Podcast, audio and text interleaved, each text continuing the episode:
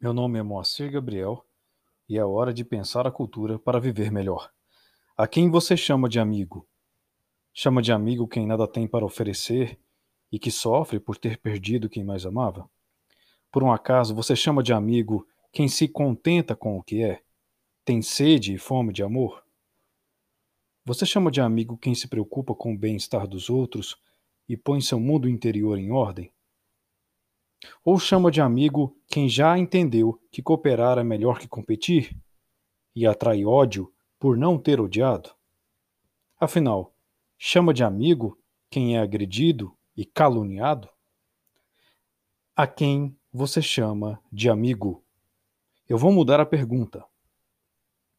A quem Jesus de Nazaré, o Cristo, chamou de amigo?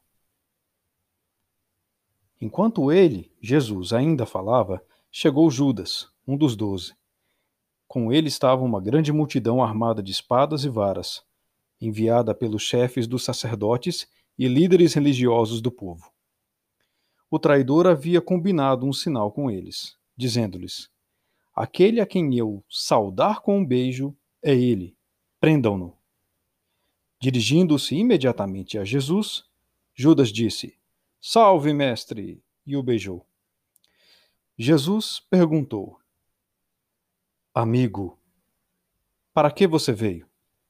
Então os homens se aproximaram, agarraram Jesus e o prenderam.